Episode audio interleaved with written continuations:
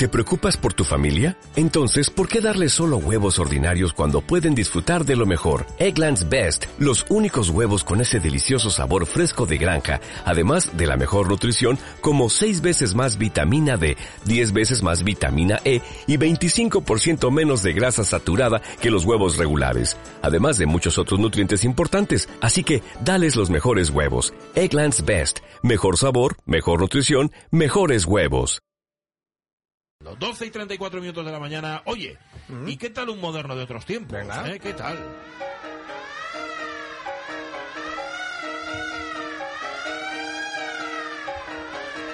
Carlos La Peña, muy buenos días. ¿Qué tal? ¿Cómo estamos? Muy bien. Oye, la semana pasada, muy bien aquella historia que nos contaste de Luisa Carnés, que es un caso más de creadora, en este caso de narradora invisibilizada. La suya era la generación del 27. Y hoy nos traes, fíjate, a una compositora y una violista, que no violinista británica, bastante desconocida, que es Rebecca Clark, que está considerada, fíjense, la mejor compositora británica del periodo de entreguerras. Y, y esto no lo decimos nosotros, No. aunque también, Ujú.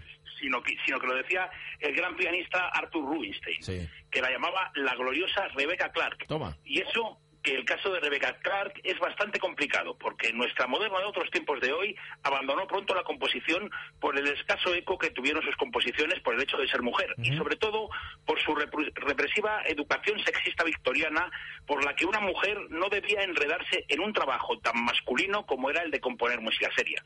De hecho, como luego veremos, sus obras más importantes fueron compuestas para concursos en los que se presentaba anónimamente y el hecho de que fuera mujer no tenía por qué salir a la palestra.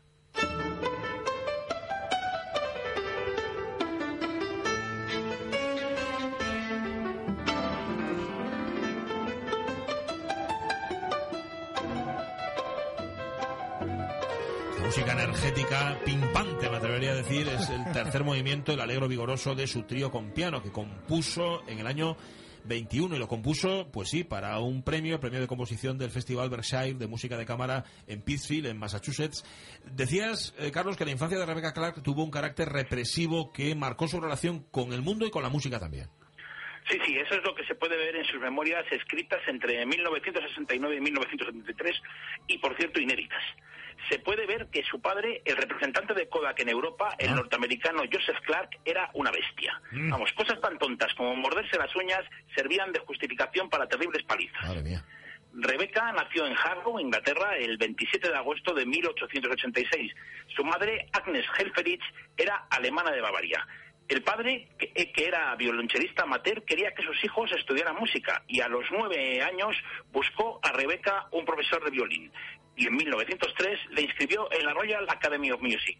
Dos años después, su padre la sacó repentinamente de la institución después de que su profesor de armonía, Percy Hilder Miles, le, hiciera, le, le pidiera matrimonio. Le pedía matrimonio a ella, a ella, no al padre, ¿no? Le pedía Sí, matrimonio sí, a ella. lógicamente a ella. a además, madre. ¿quién se quería casar con esa bestia? Vale, vale. Y, eh, digamos, además, pese a la violenta reacción del padre en su testamento, Miles dejó a Rebecca Clark eh, su violín Stradivarius. Bueno, has, has hablado del violín ya varias veces, pero al principio nos presentaste a Rebecca Clark como violista, violista y compositora, no violinista. Sí, porque cuando entró en el Royal College of Music, su maestro de composición, ni más ni menos que el irlandés Charles Stanford, le recomendó que se cambiara la viola, pues eso le llevaría a estar en el medio del sonido de la orquesta y le ayudaría a aprender amigo. cómo se construía la música. Rebecca fue la única alumna que aceptó Stanford, profesor de composición de autores tan reconocidos pues como Ralph, Vaughan- Ralph Vaughan Williams, Gustav Holst o, o Frank Bright, que también era violista y además de ser el, el adorado maestro de Benjamin, de Benjamin Britten. En aquel momento había más mujeres en el conservatorio londinense, pero Rebecca era la única estudiante de composición.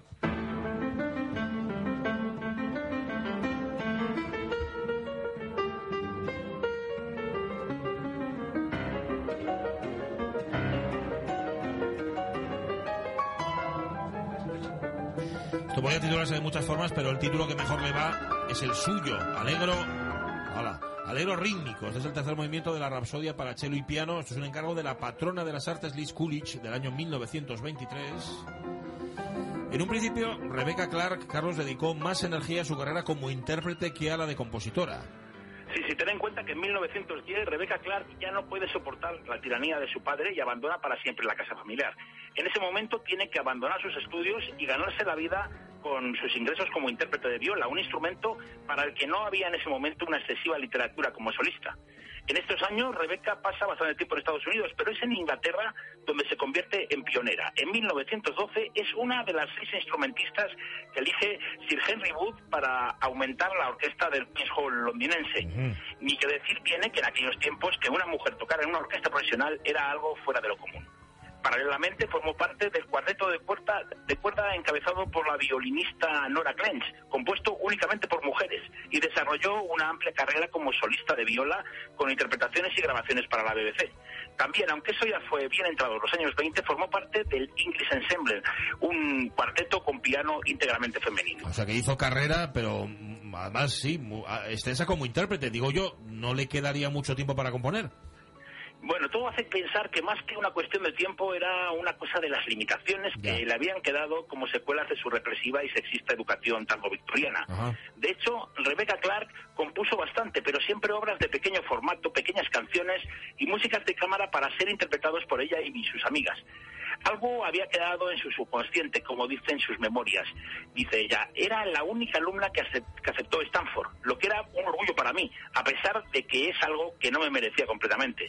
Pero vamos, pensara lo que pensara, el problema no solo estaba en su mente, porque llegó a tener un seudónimo masculino, Anthony Trent. Ah.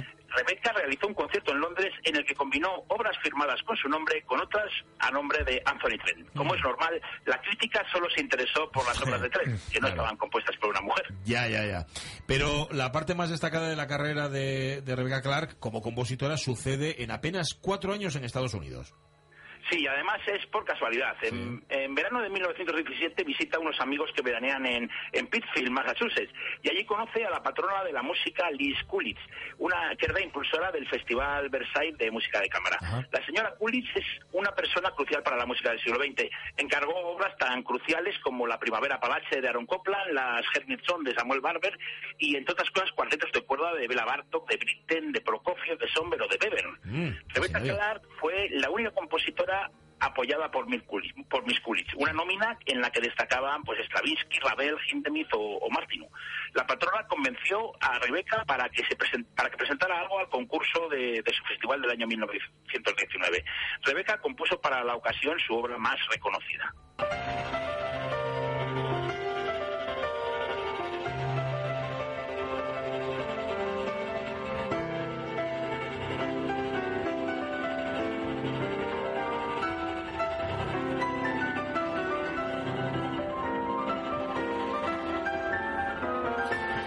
Que es lo que suena la sonata para viola, que es lo más parecido a un éxito que tuvo Rebecca Clark. Con ella se ganó el respeto del público.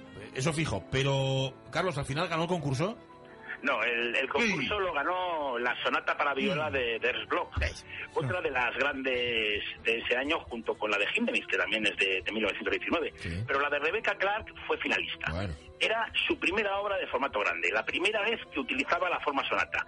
Y quizás espoleada por el anonimato, por el, por el que nadie supiera que era una mujer, lanzó al aire por primera vez su propia voz y consiguió el reconocimiento del jurado. Si bien es verdad que muchos negaban tontamente que esa obra pudiera haber sido escrita por una mujer, y otros incluso llegaron a decir que Rebecca Clark era un seudónimo femenino del propio Ernst Bloch. O sea, Ernest Bloch, fue el que ganó el concurso. Me hubiera sido una idea bastante divertida, un poco absurda también, que Bloch se hubiera hecho la competencia a sí mismo travestido, ¿no? Sí, sí, vamos, eso mismo es lo que comentaba Rebecca Clark en una entrevista de 1976. Sobre todo teniendo en cuenta que Bloch escribía todavía menos música que ella, ¿no? El caso es que la, la sonata triunfó y la señora Coolidge convenció a nuestra moderna para que se presentara también al concurso al año siguiente. Amparada en el anonimato de nuevo, Clark volvió al formato grande y a la forma sonata, con el trío con piano que era lo que escuchábamos al principio. Aún hubo un tercer encargo grande de Miss Coolidge, la Rapsodia para violín y cello, pero en 1924, cuando murió su padre, con quien no había vuelto a hablar desde que se fue de casa, Normal. volvió a Inglaterra a hacerse cargo de su madre. Ahí acabó, lástima, la colaboración con, con Liz Coolidge. Por si fuera poco, influida por el retroceso ideológico que vivió Inglaterra en los años 20, Rebeca volvió a, a consagrarse a las fiestas menores. Oye, Carlos, y por fechas y también por el espíritu de la propia Rebecca Clark, ¿participó de alguna forma en el movimiento sufragista? Digo, porque coincide. Sí, bueno, participó en algún festival sufragista, pero, pero vamos, nunca se involucró. No iba, no iba con su carácter. Ella no era una feminista del estilo, pues, de Ethel eh, Sim, por ejemplo. Más bien trató de crear una identidad como compositora que fuera compatible con, con una sensibilidad femenina femenina aceptable para la pacata sociedad del momento. La Segunda Guerra Mundial luego ya le pilló en Estados Unidos y allí vivió una nueva efervescencia compositiva que acabó en 1942 cuando se puso a trabajar como, como institutriz en, en, Connecticut y se casó a los 58 años con su antiguo compañero del conservatorio, el pianista James Friesen. Junto, justo antes de ese momento había compuesto otra obra para, para un concurso, el Preludio, Allegro y Pastorale, y otra vez, gracias al anonimato, logró el triunfo y fue la única obra de una compositora aceptada por la Sociedad Internacional para la Música Contemporánea en Berkeley, en California.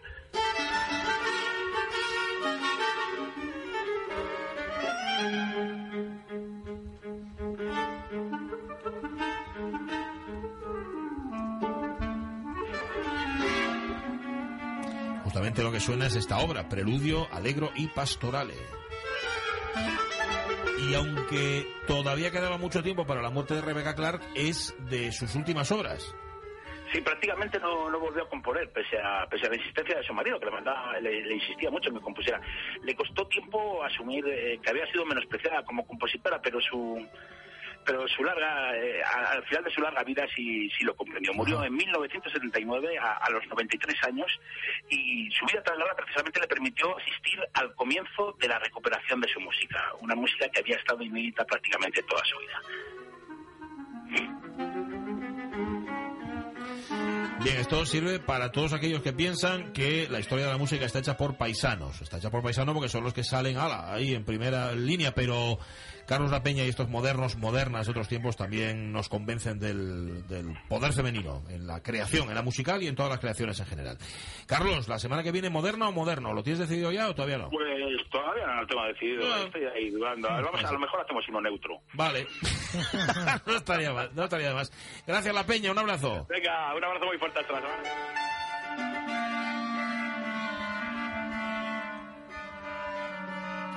música de Rebecca Clark, violista y compositora. Por cierto, ¿qué pasaba tal día hoy, hablando de mujeres, tal día como hoy en el año 1981? Tal día como hoy en el año 1981 era el número uno en el Billboard Woman. ¿Te preocupas por tu familia? Entonces, ¿por qué darles solo huevos ordinarios cuando pueden disfrutar de lo mejor? Eggland's Best, los únicos huevos con ese delicioso sabor fresco de granja, además de la mejor nutrición, como 6 veces más vitamina D, 10 veces más vitamina E y 25% menos de grasa saturada que los huevos regulares, además de muchos otros nutrientes importantes. Así que, dales los mejores huevos. Eggland's Best, mejor sabor, mejor nutrición, mejores huevos.